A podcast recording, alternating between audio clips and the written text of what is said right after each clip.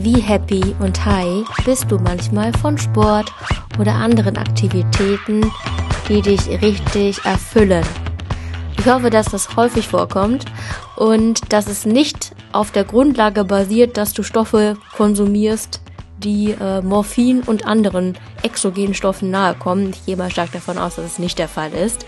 Aber in dieser Folge werden wir uns trotzdem beidem widmen, nämlich einmal der Wirkung von Endorphin, die endogen produziert werden, und aber auch von Morphin und anderen exogenen Stoffen. Die Folge ist in drei Teile geteilt. Einmal geht es um das Runners High, wie es zu den Glücksgefühlen kommt, wenn Läufer zum Beispiel einen Marathon laufen und dann nach einer bestimmten Zeit ziemlich happy sind. Das kannst du vielleicht auch schon ab und zu erleben, wenn du Sport machst und längere Zeit in Bewegung bist. Dann geht es um die Linderung der Schmerzen, die auch auftritt, wenn man länger gelaufen ist. Gerade auch Marathonläufer berichten davon, dass sie zwischenzeitlich extremst Schmerzen haben und die dann aber irgendwann aufhören. Wie kommt das zustande? Auch das ist Teil des Runners High. Und dann geht es im weiteren Teil, also im dritten Teil, um die Wirkung von Opioiden.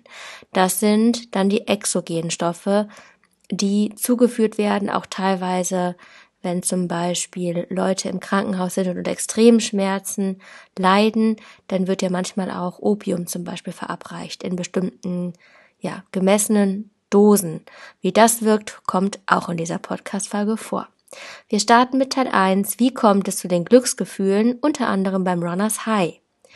Da schauen wir uns, wenn du im Skript nachguckst, verlinkt in den Show Notes, einen Bereich an im Gehirn, der sowohl die Hypophyse umfasst, als auch eine, ein Bereich, der heißt Area tegmentalis ventralis und Nucleus accumbens.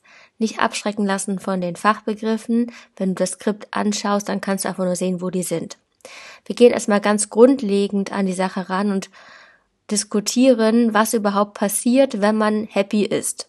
Und zwar hat das mit der Dopaminausschüttung zu tun in diesem Nucleus accumbens, der Teil ist des Großhirns.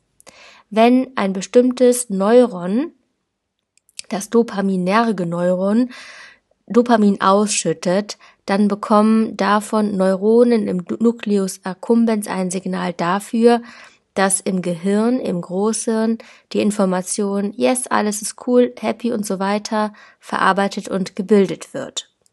Das heißt, auch im grundlegenden Zustand sind diese Neuronen immer dabei, ein bisschen Dopamin auszuschütten. Und je nachdem, in welcher Situation wir sind, kann diese Dopaminausschüttung erhöht werden. Unter anderem zum Beispiel, wenn man sehr, sehr lange gelaufen ist. Wie kommt das? Das hat jetzt damit zu tun, dass dieses dopaminerge Neuron normalerweise immer so ein bisschen gehemmt wird. Und zwar von einem Neuron in der Area tegmentalis. Kannst du auch nachgucken im Skript. Normalerweise ist es also so, dass Neuronen in dieser Area tegmentalis GABA gesteuert dieses dopaminerge Neuron hemmen. Bedeutet, GABAerge Neuronen schütten den Stoff GABA aus, den Neurotransmitter, wodurch dann in dem dopaminergen Neuron ein IPSP entsteht, also ein inhibitorisches postsynaptisches Potenzial. Und deswegen ist das dopaminerge Neuron dann ein bisschen gehemmt und schüttelt nicht ganz so viel Dopamin aus in Richtung der Neuronen im Nucleus accumbens damit dieses GABAerge Neuron, wenn das eigentlich eine hemmende Wirkung hat, weniger hemmt. Dafür sind jetzt die Endorphine verantwortlich. Wir haben also in dem Zusammenhang, wenn man sich anschaut, wie es zu diesem Runners High und den Glücksgefühlen kommt, haben wir eine doppelte Hemmung. Denn dieses hemmende Neuron, was die dopaminergen Neuronen hemmt, wenn das gehemmt wird, wird im Umkehrschluss mehr Dopamin ausgeschüttet. Also die Hemmung der Hemmung ist hier am Start. Wenn du das in der Abbildung dir anschaust, dann siehst du, dass dieses GABAerge-Neuron auch gehemmt werden kann, nämlich durch Endorphine. Dieses GABAerge-Neuron hat nämlich an der hm, präsynaptischen Membran einen Endorphinrezeptor, den man auch Opioidrezeptor nennen könnte, denn eigentlich hat man diese, als man die Rezeptoren entdeckt hat, gemerkt, dass sie auch auf Opium oder Opioide reagieren. Also hier gibt's an der präsynaptischen Membran des GABA-Erg-Neurons einen Rezeptor. Wenn da jetzt Endorphine andocken, dann wird das GABA-Erg-Neuron gehemmt. Dadurch hat das dopaminerge Neuron dann freie Fahrt und schüttet umso mehr Dopamin aus. Woher diese Endorphine kommen, die werden gebildet von der Hypophyse, die ist auch markiert in der Abbildung. Das ist die Hirnanhangdrüse, die für viele Dinge im Körper verantwortlich ist. Im Skript an sich gibt es auch noch eine kleine Zusammenfassung. Man nutzt ganz oft Symbole, die die Hemmung oder die Förderung von bestimmten Neuronen verdeutlichen. Und wenn du dir das anschaust, dann siehst du, dass die Hypophyse mit ihren Endorphinen eine hemmende Wirkung hat auf das GABA-R-Neuron. Und dieses GABA-R-Neuron hat normalerweise durch die Ausschüttung von GABA eine hemmende Wirkung auf das dopaminerge Neuron. Das Dopamin wiederum hat eine fördernde Wirkung auf das folgende Neuron, was dann im Gehirn letztendlich dazu führt, dass wir uns happy und high fühlen. Insgesamt spricht man bei dieser Hemmung von Endorphinen, nee, von, bei der Hemmung, hm, wenn Endorphine wirken, von einer präsynaptischen Hemmung, weil die Endorphine docken ja an die präsynaptische Membran an und bei der anderen Variante, wenn also GABA auf das dopaminerge Neuron wirkt, dann ist das eine postsynaptische Hemmung, denn GABA wird ja ausgeschüttet, wodurch dann in dem dopaminergen Neuron ein IPSP entsteht. Das heißt, da kommt es zu einer verringerten Frequenz von Aktionspotenzialen. Das ist also die erste, das der erste Effekt des Glücksgefühls beim Runners High. Verursacht durch Endorphine, die letztendlich dazu führen, dass mehr Dopamin ausgeschüttet wird in dem Nucleus accumbens. Wie kommt es jetzt bei Teil 2 zu der Linderung der Schmerzen? Auch hier ist es der Fall, dass Endorphine ausgeschüttet werden und zwar nicht im Gehirn, sondern zusätzlich auch im Rückenmark. Wir schauen uns erstmal so ganz grundlegend an, was passiert, wenn Schmerzen wahrgenommen werden. Also angenommen, ein Läufer hat totale Schmerzen irgendwie an einem Bein oder einem Muskel oder so. Oder ja, an inneren Organen, vielleicht durch irgendwelche, ich weiß gar nicht, was man da genau ähm, für Symptome jetzt anbringen könnte, aber angenommen, der hat Schmerzen im Bein, weil irgendwie etwas sehr überbelastet wird. Dann gibt es Nozizeptoren in inneren Organen und der Haut. Das sind Neuronen, die den Schmerz, das Schmerzsignal sozusagen aufnehmen oder wahrnehmen. Und dann in Form von Aktionspotenzialen, also hier findet eine Umwandlung von ja, dem ersten Reiz hin zu einer Erregung in Form von Aktionspotenzialen, ähm, die werden dann weitergeleitet zum Rückenmark, diese Signale. Das heißt, Aktionspotenziale werden immer wieder neu gebildet und diese Nozizeptoren enden im Rückenmark. Du kannst dir so vorstellen, wenn du dir zum Beispiel dein Bein vorstellst, da gibt es Nozizeptoren, die haben ein ganz langes Axon, was bis in das Rückenmark eingeht. In dem Rückenmark, jetzt wird dieses Neuron, diese Nozizeptoren, werden verschaltet auf andere Neuronen, und zwar Neuronen, die aufsteigend sind, die also zum Gehirn gehen und zwar im Speziellen zum Thalamus. Das, der Thalamus ist so der, das Tor zum Bewusstsein. Das heißt, alle Signale, die hier ankommen, werden dann weitergegeben an, den, an das Großhirn, wo dann zum Beispiel das Signal als Schmerz interpretiert wird. Also zusammengefasst, du hast Nozizeptoren, die werden im Rückenmark verschaltet auf Neuronen, die dann die Information zum Thalamus bringen. Zwischen dieser Verschaltung liegen natürlich logischerweise auch Synapsen, im Speziellen bei der Abbildung, die du auch im Skript sehen kannst, eine Synapse. Und hier ist der Transmitter Glutamat. Das sensorische Neuron, was von den Organen kommt, schüttet also Glutamat aus und diese Signale, die dann aufsteigen, gelangen in das Großhirn beziehungsweise werden hier verarbeitet und wir sagen dann, ach, ich habe Schmerzen. Wenn jetzt es zu längerer Zeit zu diesen Schmerzen kommt, passiert eine Hemmung dieser Schmerzwahrnehmung. Es gibt nämlich noch weitere Bahnen, die dann dazwischen geschaltet werden. Und zwar siehst du in der Abbildung, dass dieses sensorische Neuron auch präsynaptisch gehemmt werden kann. Genau wie eben auch durch Neuronen, die Endorphine ausschütten. Die Neuronen, die das tun, sitzen jetzt nicht wie eben im Gehirn, sondern auch selbst im Rückenmark. Das sind also Interneuronen im Rückenmark.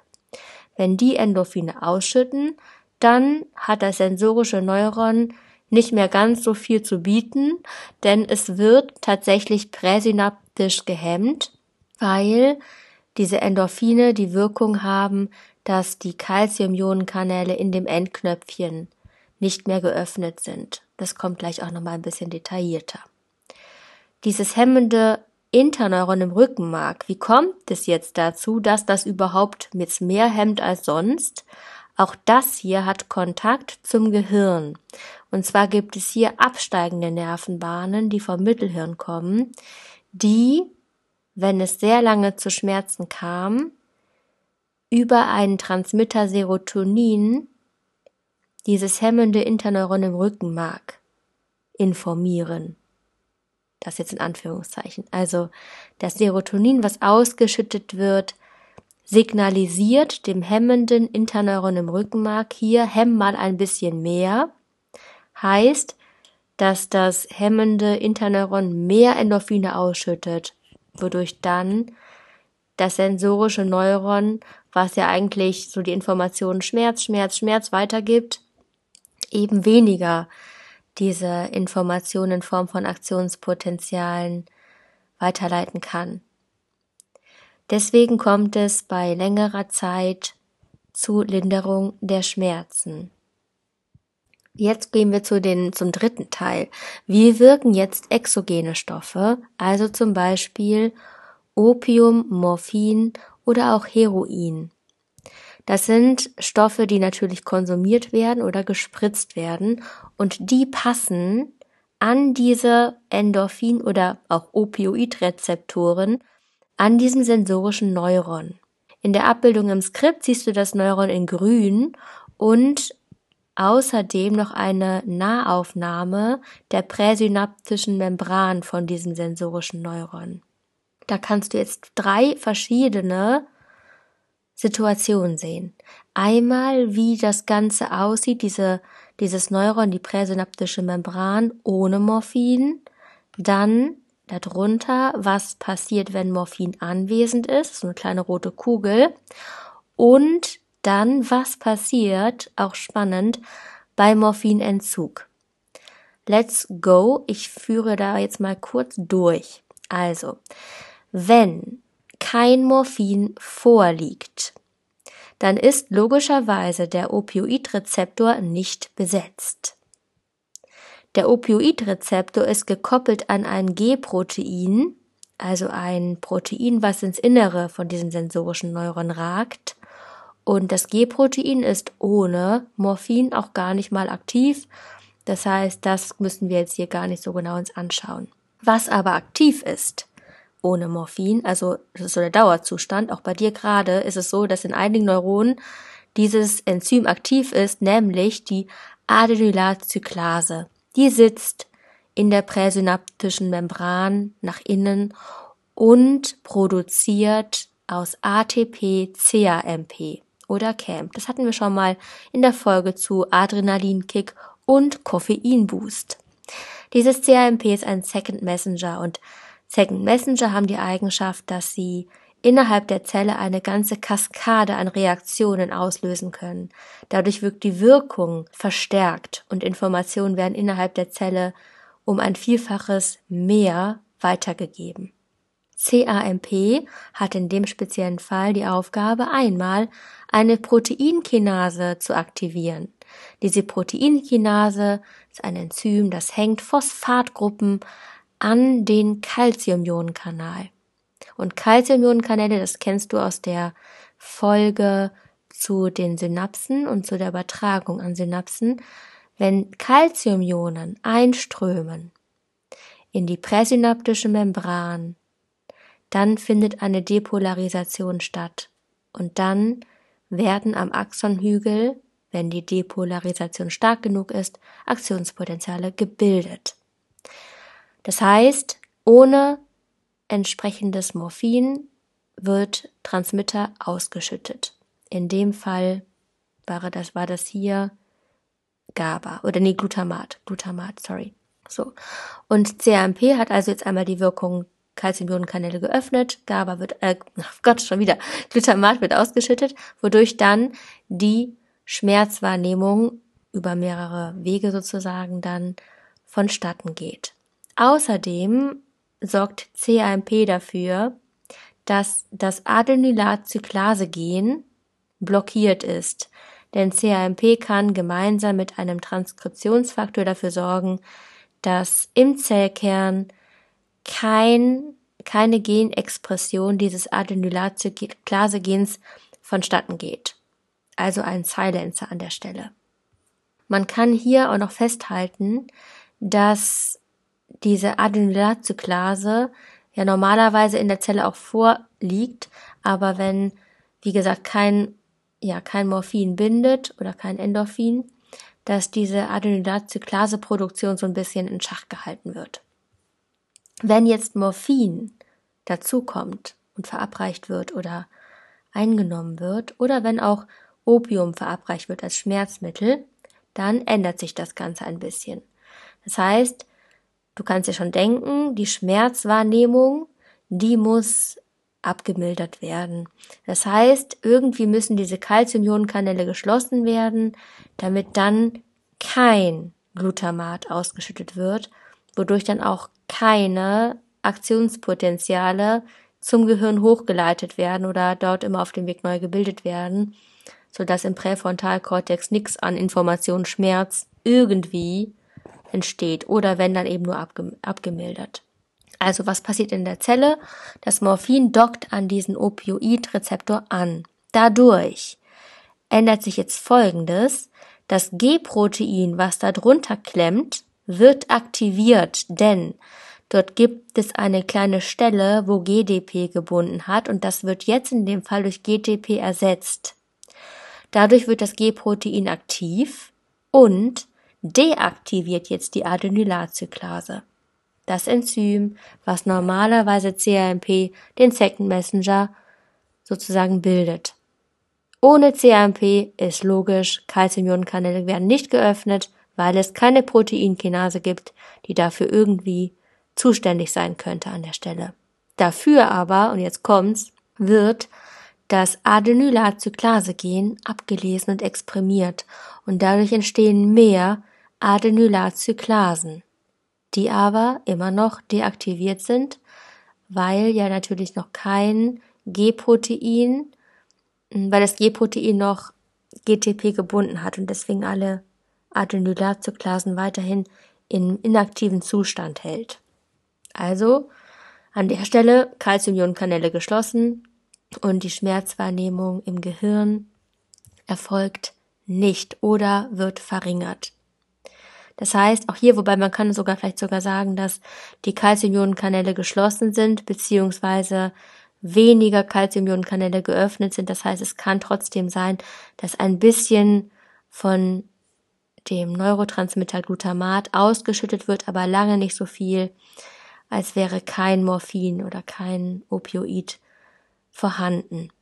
Jetzt kommen wir zu einem sehr spannenden Teil, nämlich was passiert, wenn das Morphin jetzt entzogen wird. Da ist erstmal die Situation so wie in dem ersten Teil, also in der ersten Abbildung im Skript. Das heißt, hier ist jetzt wieder die Adenylatzyklase aktiv und es wird aber trotzdem viel mehr CAMP gebildet als vorher. Denn während der Morphineinnahme war ja das Gen aktiv und wurde exprimiert, wodurch viel mehr Adenylatzyklase in der Zellmembran rumhängt und deswegen ist hier der Fall, dass ganz viele CAMP-Moleküle sämtliche Calciumionenkanäle die ganze Zeit öffnen, wodurch es ständig zu einer Erregung kommt und zur Weitergabe von Signalen. Dadurch intensivieren sich dann Schmerzwahrnehmungen, die Pupillen werden erweitert, Herzrasen kann auftreten, Angstzustände, Fieber und Erbrechen und vieles mehr. Das sind also die Symptome bei Entzug von Morphin oder auch von Heroin zum Beispiel. Man muss also, damit diese gesteigerte Schmerzwahrnehmung nicht ganz so krass ist, immer mehr von dem, von der Droge einnehmen, weil ja immer mehr Adenylatzyklasen gehemmt werden müssen. Das ist der Grund. Man kann aber, wenn man den Entzug lange genug hält und durchführt, kann man trotzdem wieder zu einem Normalzustand zurückkommen. Denn diese Adenylatzyklasen werden mit der Zeit auch wieder abgebaut. Zusammengefasst also nochmal, schön, dass, dass ihr so lange durch, durchgehalten habt, auf jeden Fall schon mal. Äh, Runners High kann man begründen damit, dass Endorphine wirken, endogene Stoffe, die sowohl im Gehirn auf die Dopaminausschüttung eine Auswirkung haben, als auch innerhalb des Rückenmarks auf Interneuronen und damit zur Linderung von Schmerzen führen.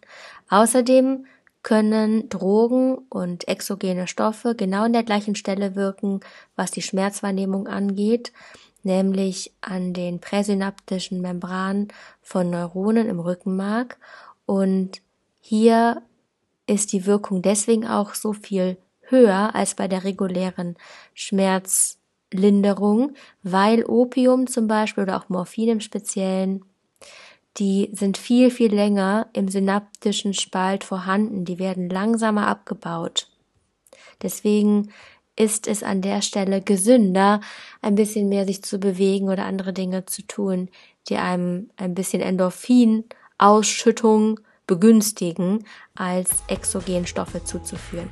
Ich wünsche euch viel Erfolg beim Lernen und hoffe, ihr könnt vor allem auch mit Hilfe des Skripts das Ganze gut verstehen. Ja, bis zur nächsten Folge. Macht's gut. Ciao.